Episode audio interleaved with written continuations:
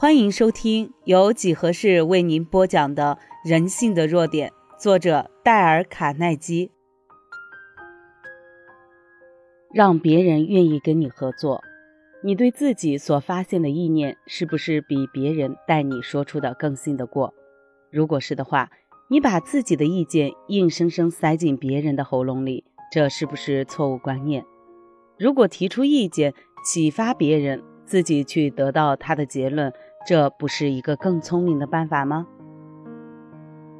这里有一个例子，我的一位学员，他突然觉得必须给一群意志涣散而失望的汽车推销员灌输些热情和信心。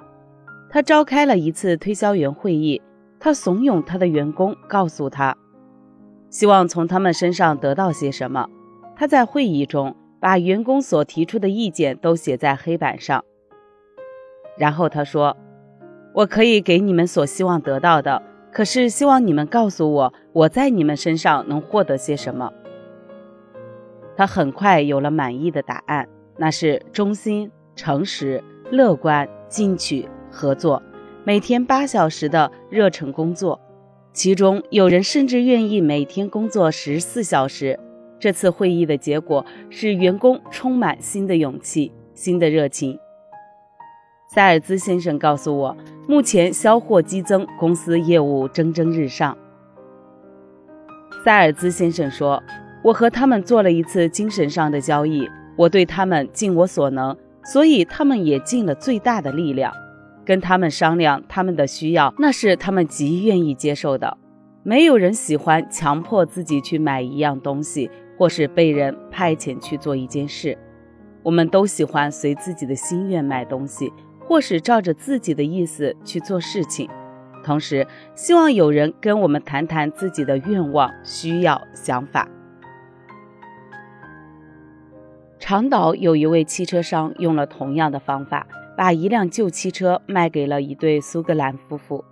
过去的这位汽车商把汽车一辆又一辆的给那苏格兰人看，他们总是认为有毛病。不是嫌这辆不合适，就是那辆什么地方有损坏，再不就是价格太高。当时这位汽车商在我讲习班上听课，便在班上申请援助。我们建议他别强迫那种意志不稳定的人买他汽车，要让他自己来买，也不必告诉他要买哪一种牌子的汽车。总之，要让他觉得这是他自己的意思。结果情形很好。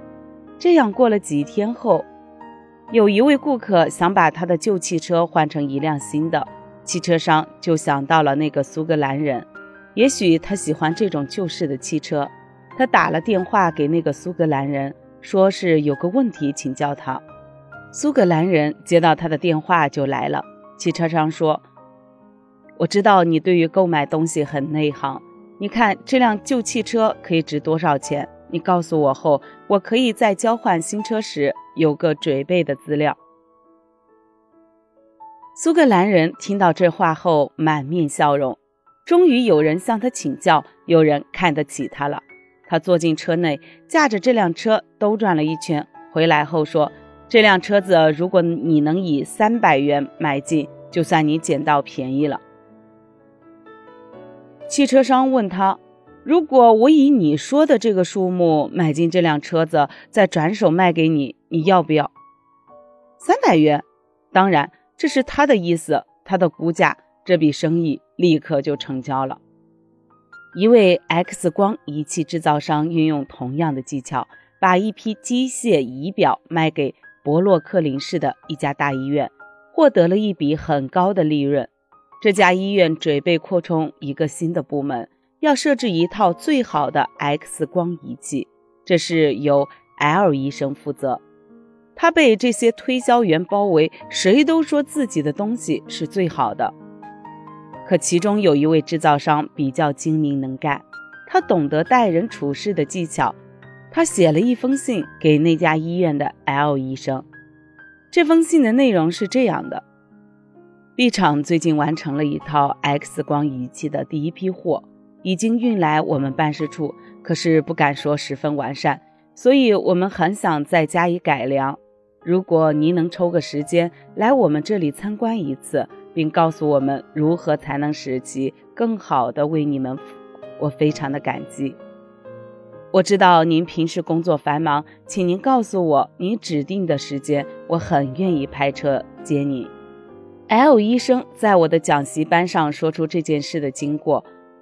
我接到那封信后感到很惊讶，但出于我所意料之外，同事也很高兴。从来没有 X 光仪器制造商会征求我的意见，这次使我觉得受人重视。那一个星期，我每晚都很忙。可是我取消了一个约会，特地去看那套新的仪器。当时我越看心里越喜欢。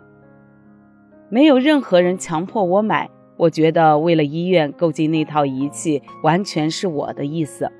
我认为那套仪器很好，就决定买下来。威尔逊在白宫时，赫斯上校对内政和外交有很大的影响。威尔逊总统请教赫斯上校。所有重要的事都跟他商量，他受到了威尔逊总统的重视，在内阁成员之上。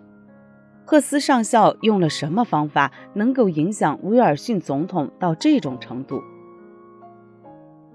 郝斯上校在一次偶然的机会中对史密斯透露过，而史密斯在星期六晚报中的一篇文章上引用了豪斯的话。豪斯这样说。我认识了总统以后，渐渐地发觉，使他信从一种意念最好的方法，就是不经意地将这种意念移植到他心里，使他感兴趣，并且让他自己去思索。这种方法第一次发生效果，是因为一件令人感到意外的事。我曾去白宫拜访他，劝他采取一项政策，而这项政策他似乎并不十分赞同。数天后，在一次聚会中，我很惊讶地发现威尔逊总统说出了我那项建议来，并且表示那是他自己的意思。豪斯上校是否立即打断总统的话，指明那是他所提出的意见，而不是总统的意见？不，没有。豪斯上校绝不会那样做，他并不在乎鞠躬，只问结果，所以他让总统继续感觉到那是总统的意见。而且还公开赞佩总统的睿智。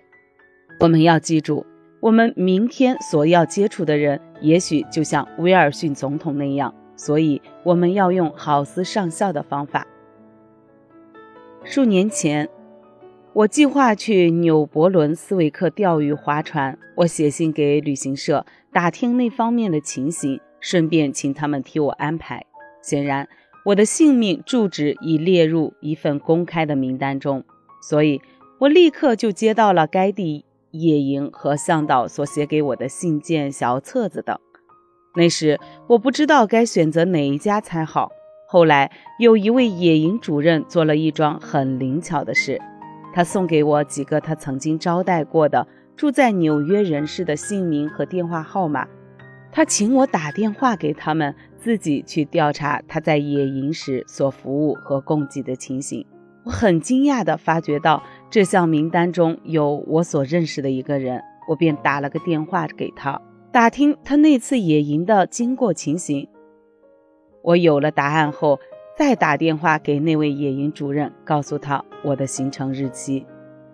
虽然别家的野营主任都以真诚的态度希望我光顾。可是，只有那位野营主人使我甘心接受他的服务，所以你要影响别人而使人同意于你。第七项规则是使对方以为这是他的意念。本集已播完，欢迎您的订阅，下集更精彩。